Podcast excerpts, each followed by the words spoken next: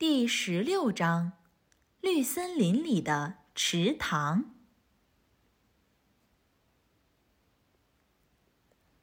清晨的第一缕阳光穿过绿森林，唤醒了斑点龟。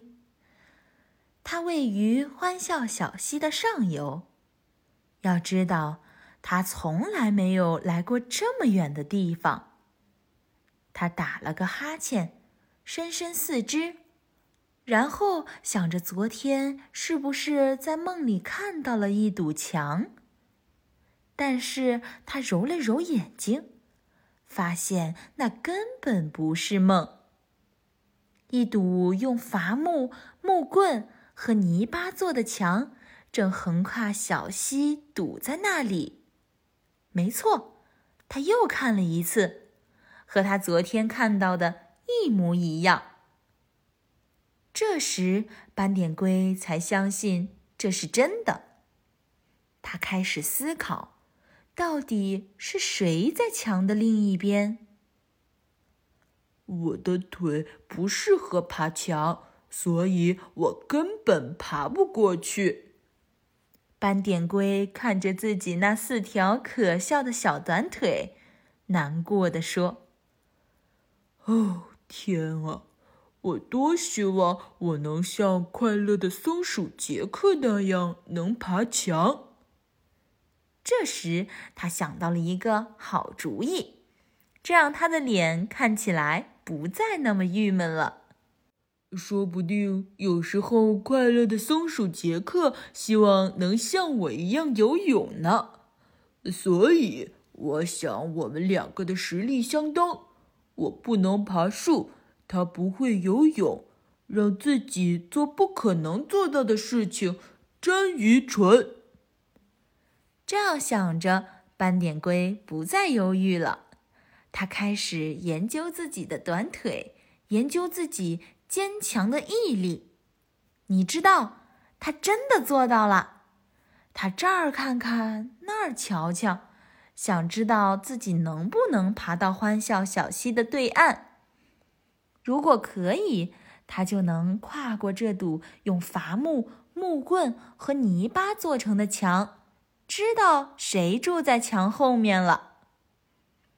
有了这个想法，他不再浪费时间，开始着手行动。他首先找了一个能到对岸的好位置，然后就开始爬。天啊，天啊，天啊！这可真是个苦差事。你瞧，他还得背着自己的房子呢。无论他走到哪里，他都必须背着它。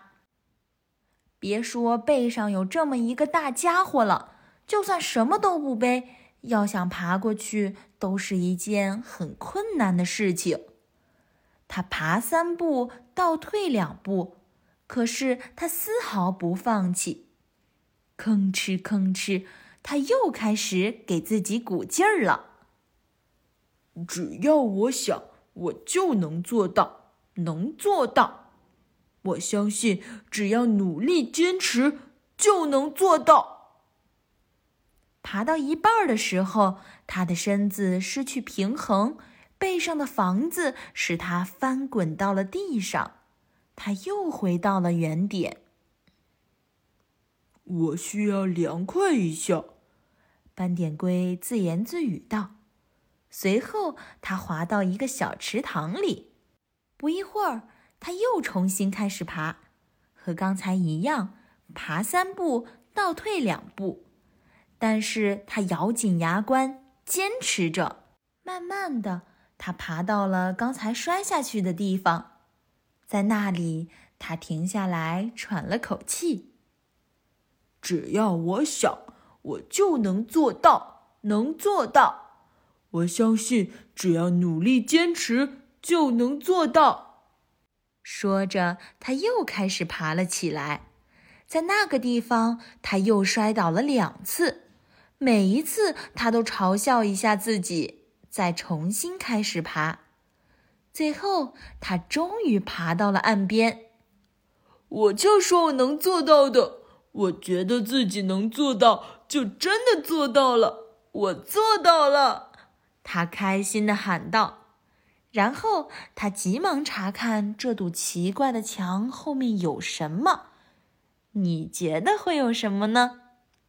是的，在绿森林的中间有一个池塘，池塘的中间还有很多树木。没错，这就是一个池塘。斑点龟觉得太不可思议了，这比看到横跨在欢笑小溪的那堵墙更令他吃惊。什么？什么？什么？这是什么意思？斑点龟惊呼：“这正是我想知道的。”随后赶来的水貂比利也喊道。